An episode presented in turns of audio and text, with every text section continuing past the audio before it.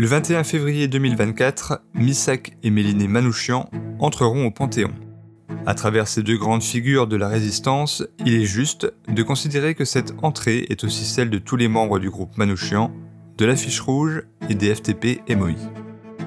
Auprès des plus illustres personnages qui ont marqué l'histoire de notre nation, c'est un véritable hommage qui est rendu à ces étrangers qui, durant les obscures années de la Seconde Guerre mondiale, ont embrassé les valeurs de notre République, ont pris les armes pour défendre leur pays de préférence, allant pour certains jusqu'à l'ultime sacrifice, mort pour la France.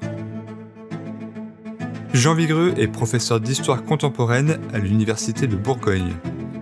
Historien, il est à l'origine de nombreuses parutions, et notamment co-auteur de la formidable biographie de Rino Della Negra, footballeur professionnel du prestigieux club du Red Star et résistant au sein des FTP MOI.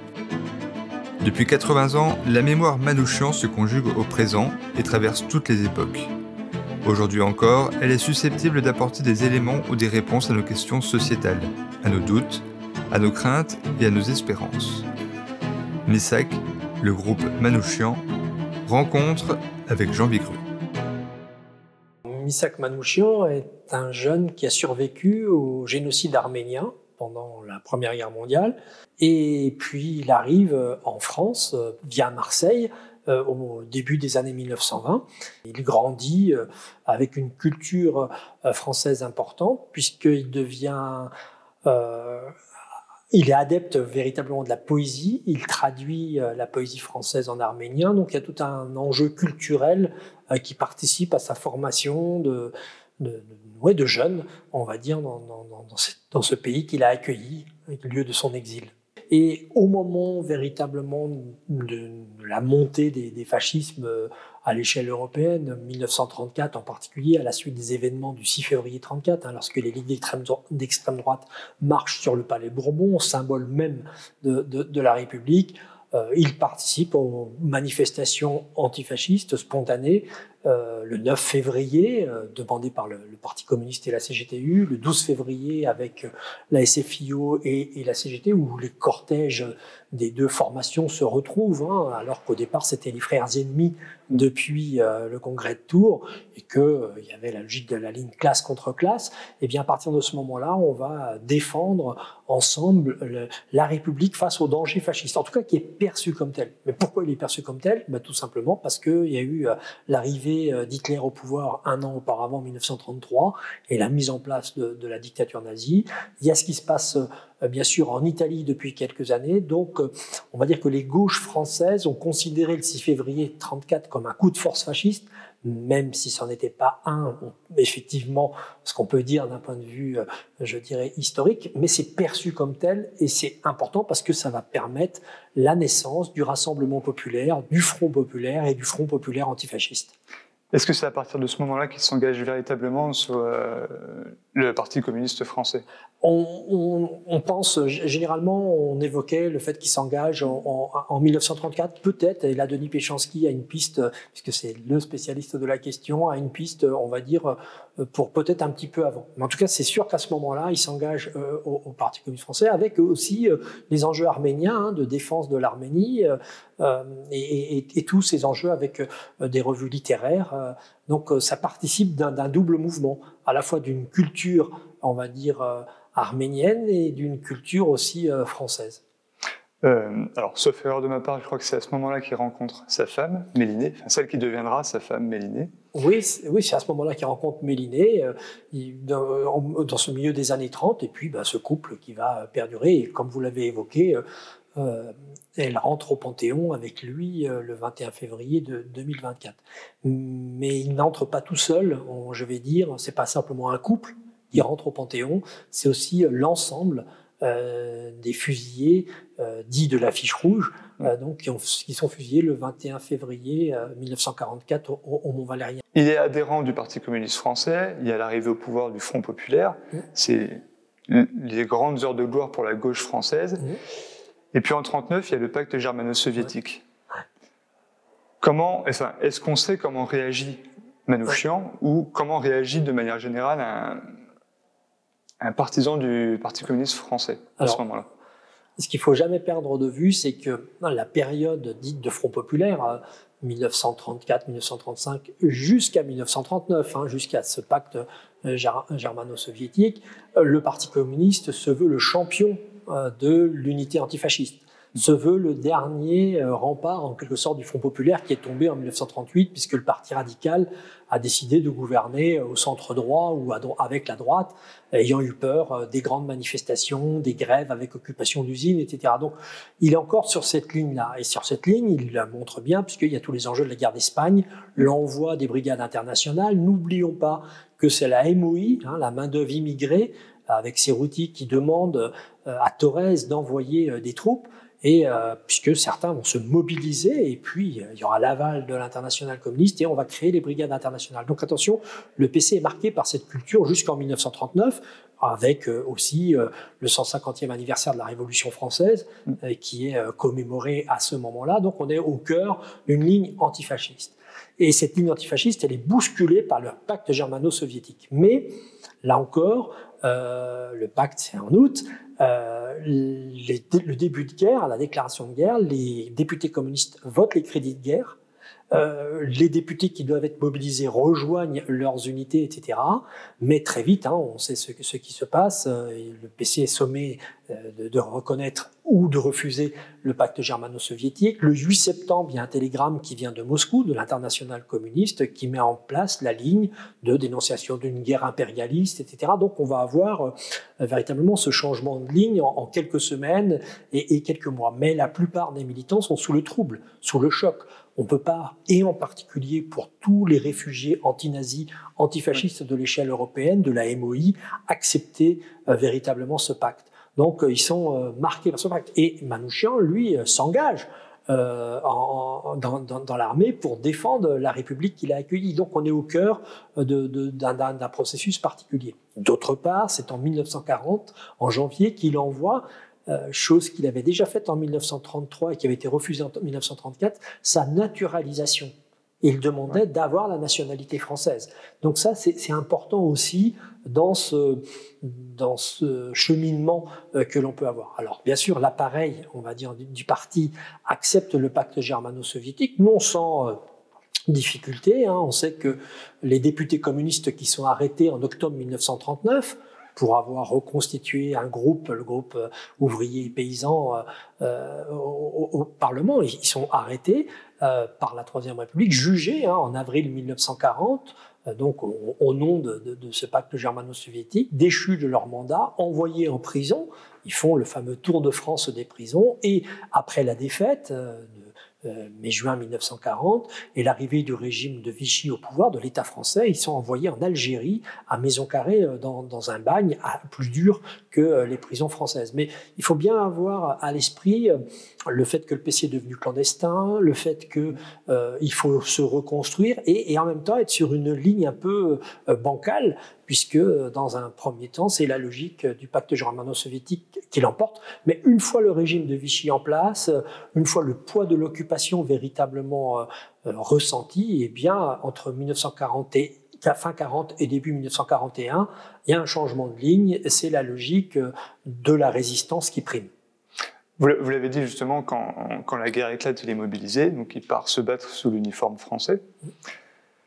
La défaite arrive. Comment comment lui, en tout cas, quels sont les risques qu'il va avoir pour un militant communiste comme lui, comme beaucoup d'autres, quand la France est vaincue, elle est sous l'emprise du nazisme et elle est dirigée par Vichy. Quels sont les risques un militant communiste tout, militant communiste sur la période peut être arrêté euh, parce qu'il y a la, logique classique du complot judéo-bolchevique qui est réactivée, surtout à partir de 1941, lorsque euh, l'Allemagne nazie attaque dans le cadre euh, du plan Barbarossa l'Union soviétique.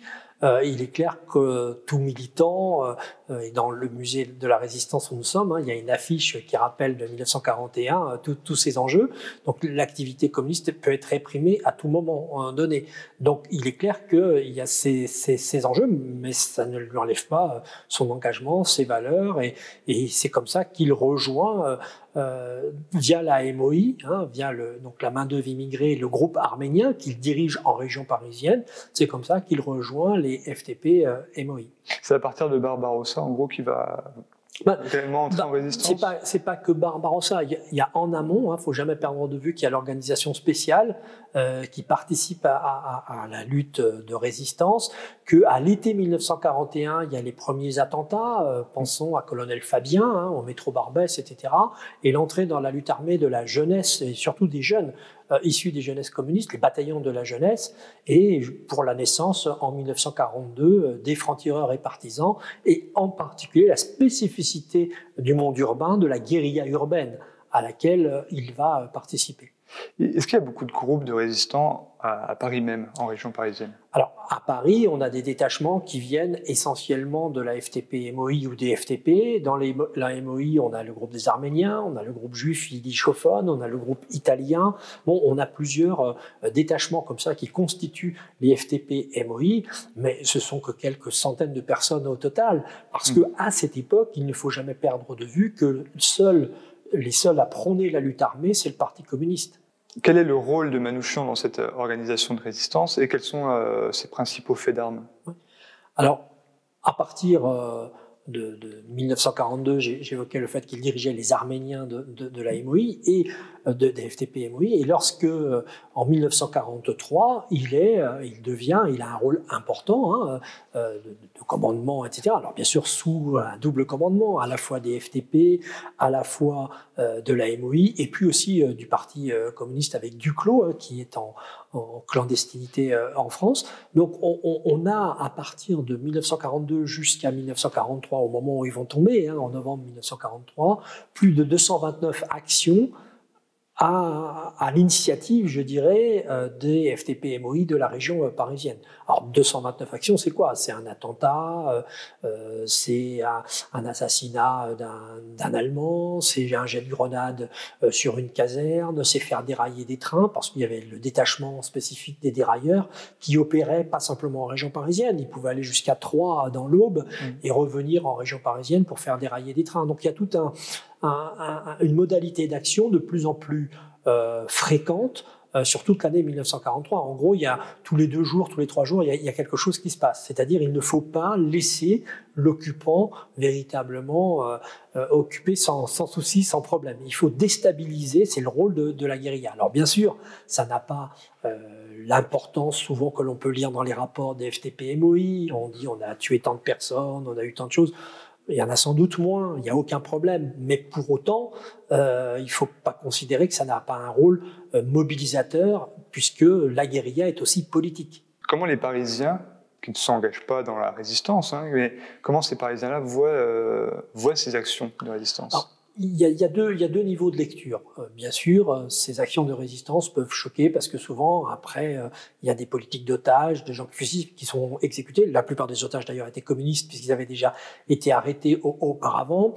Donc, on peut avoir peut-être un, côté méfiance, rejet, etc. Mais ce qui change la donne, c'est l'assassinat en septembre 1943 du Standartenführer, c'est-à-dire qui représentait le, celui qui s'occupait du STO en France, euh, Julius Ritter, qui envoyait bah, soit un fils, soit un mari, soit un compagnon, etc. Et ils ont euh, exécuté celui qui organisait le STO depuis le début de l'année 1943, qui envoyait les jeunes euh, travailler en Allemagne. Donc ça, c'est un fait d'armes qui, au moins, non pas une adhésion de la population, mais se dit ah oui, ils s'en prennent aussi à lui. Donc on est au cœur de, bah oui, de cette flamme de la résistance qui, qui peut-être euh, vacille, mais qui en tout cas persiste sur, euh, sur la période. Il y a au final une véritable traque qui est organisée pour euh, démanteler ce réseau. Est-ce qu'il est plus traqué par les Allemands ou par les, Français Non, c'est la police française qui traque. Ce sont les brigades spéciales qui ont été fondées pour euh, ces menées de, lutte anticommuniste. Dès 1941, on a la BS1 et puis 1942 la BS2 euh, qui ont un rôle important. Euh, ils vont traquer toutes ces activités communistes, d'autant plus que la collaboration d'État est de plus en plus forte. Hein. N'oublions jamais les enjeux des accords Auberg-Bousquet ou Bousquet-Auberg, peu importe comment on, on les présente. Donc une collaboration entre la police française et les Allemands. Et ce sont les brigades spéciales qui mettent en œuvre quelque chose que la police allemande ne connaissait pas, la filature. Hein. c'est une vieille expérience française depuis le, le, 19e siècle, où ils vont mettre sur des petits registres, des petits carnets, les noms. Bah, par exemple, Manouchian était appelé Bourg parce qu'il avait été vu à Bourg-la-Reine.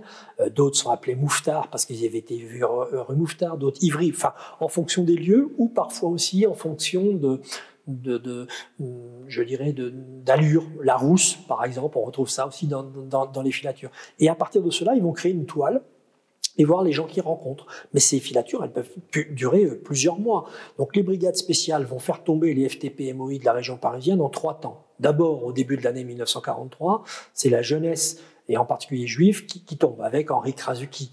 Euh, et puis, euh, deuxième temps, euh, au début de, l'été, la suite de tout ce qui est le détachement yiddishophone, donc, qui est redistribué. Et puis, la troisième filature débouche en novembre 1943 avec l'arrestation de, de Manouchian autour du, 16 novembre 1943. Quelques jours auparavant, le 12 novembre, était tombé Rino Della Negra, entre autres, et euh, qui faisait un, attentat contre des, en plein jour, hein, à 13h30, contre des, des, des, convoyeurs de fonds. Donc là, on est au cœur de, de, ce processus. Ils étaient repérés depuis longtemps. Et, et Manouchian, on le sait maintenant, il était repéré depuis septembre 1943. Donc ça fait octobre, septembre, octobre, novembre, quasiment deux mois et demi. Donc euh, toutes les forces de police françaises, des BS2, avaient repéré euh, la plupart euh, de ces gens qu'on a elle, du groupe Manouchian, mais ils s'appelaient pas comme tel à l'époque, mm. puisqu'ils avaient tous un matricule, ils se connaissaient par le matricule, ils se connaissaient par leur pseudonyme, mais ils se connaissaient pas par leur identité. Donc euh, ça aussi, c'est à prendre en, considération. Et d'autre part, eh bien, la, police française, qui était deux fois plus nombreuse, voire trois fois plus nombreuse qu'eux, a mené une traque sans relâche euh, pour, euh, bien sûr, faire finir, faire s'arrêter ces formes de lutte contre l'occupant. Et j'ai cru voir que Manouchian lui-même était convaincu, en tout cas, d'avoir été vendu. Du coup, est-ce que c'est le cas ou pas? Non, non, c'est pas du tout le cas. Euh, cette euh, lecture de l'histoire, euh, oui, c'est apparu dans les années 1980 euh, avec le film de, de, Moscou, un des terroristes à la retraite. Mais après, il y a eu la publication d'un livre très important qui était celui de Boris Olban, qui dirigeait les FTP-MOI, qui remet les choses à l'heure. Et puis surtout l'ouvrage de Stéphane Courtois, Denis Péchanski et Adam Raisky, qui lui faisait partie aussi des FTP-MOI, qui montrent bien que ce, n'est pas le cas.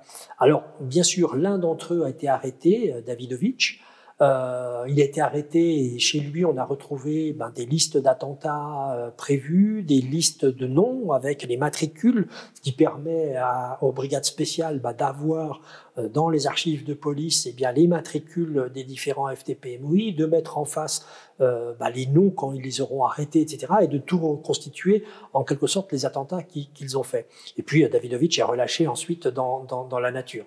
Et il sera exécuté en décembre 1943 euh, par Holban, entre autres, euh, considéré comme le traître. Mais il, a sans doute parlé, bien sûr, dans cet interrogatoire. Mais déjà tout, euh, ils avaient déjà beaucoup d'éléments. Alors bien sûr, c'était ça a donné les pièces qui manquaient au puzzle, mais il n'y a pas eu de trahison. Ça, c'est souvent il y a ces enjeux qui, apparaissent beaucoup beaucoup plus tard. Mais la police française avait fait son travail véritablement. Je mets des guillemets par rapport à mm. tout cela, une efficience importante. Euh, bien sûr.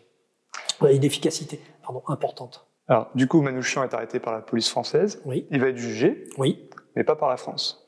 Alors, oui, ils sont remis aux autorités allemandes euh, après leur arrestation, leur interrogatoire. On a même le 3 décembre 1943 un rapport des brigades spéciales qui est très important, qui explique toutes les personnes qui ont été arrêtées dans cette troisième filature, parce qu'on pense souvent effectivement aux 23 ils sont 24 au procès, il y en a un qui sera retiré et remis euh, à la justice française.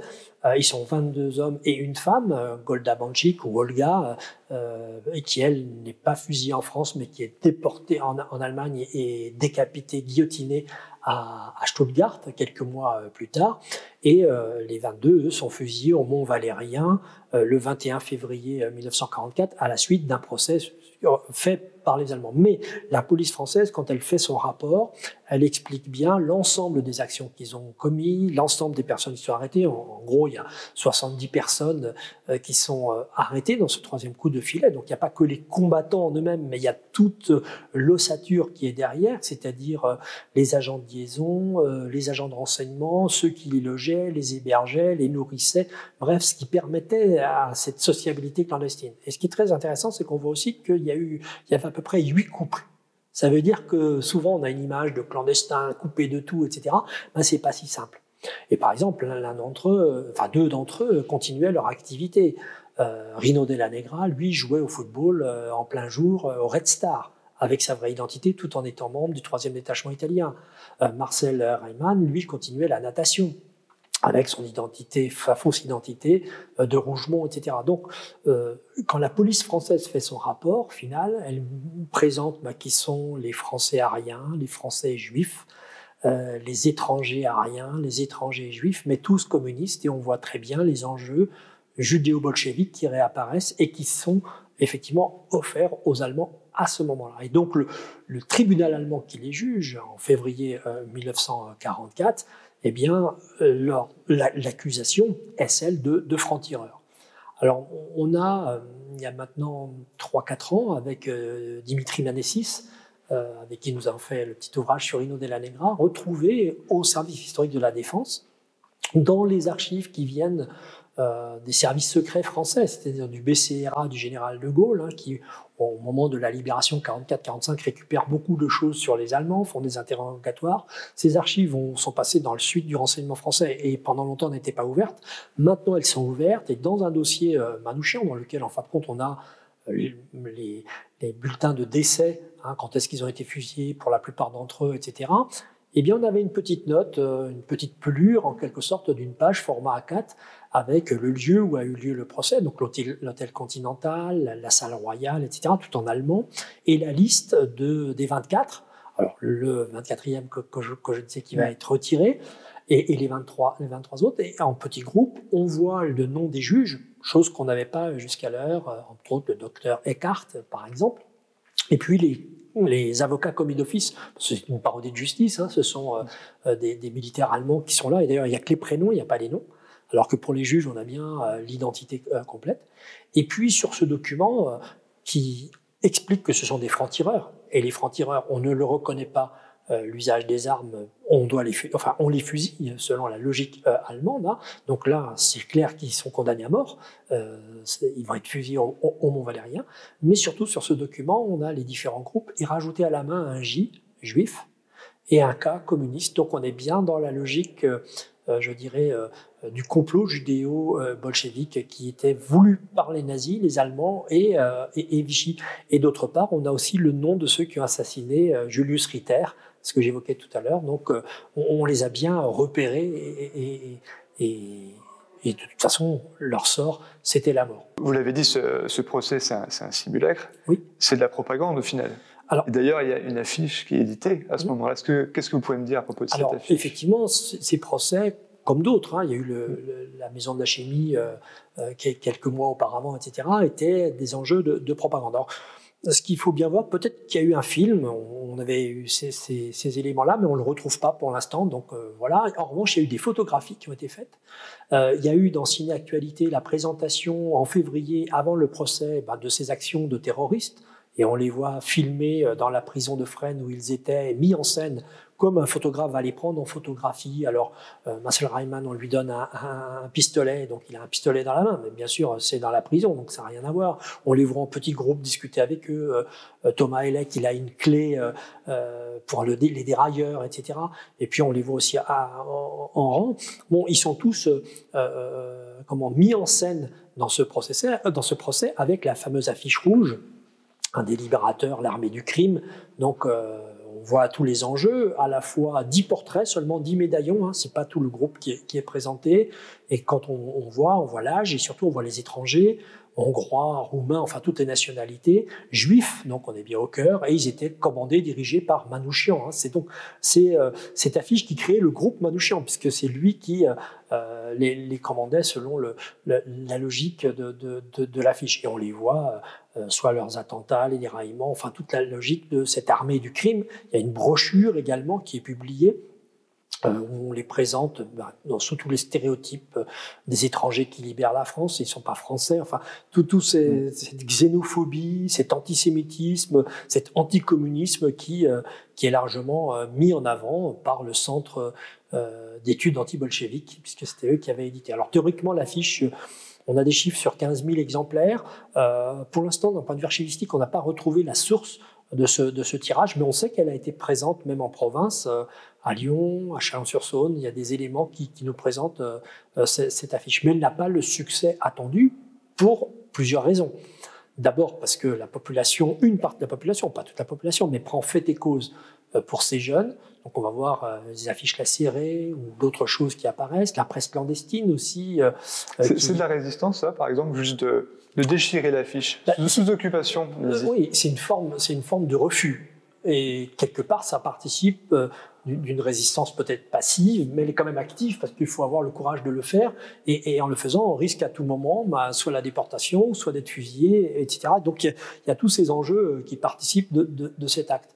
Et puis, de, l'autre aspect, il faut jamais perdre de vue que s'il y a une partie de la population qui euh, les prend pour des martyrs, des, héros, hein, c'est à prendre en considération, euh, il y a aussi d'autres effets induits de, de, cette, de cette affiche parce qu'elle s'inscrit dans un contexte tout à fait autre. 1943, il y a eu la bataille de Stalingrad, donc les premiers reflux de la Wehrmacht et de l'armée allemande.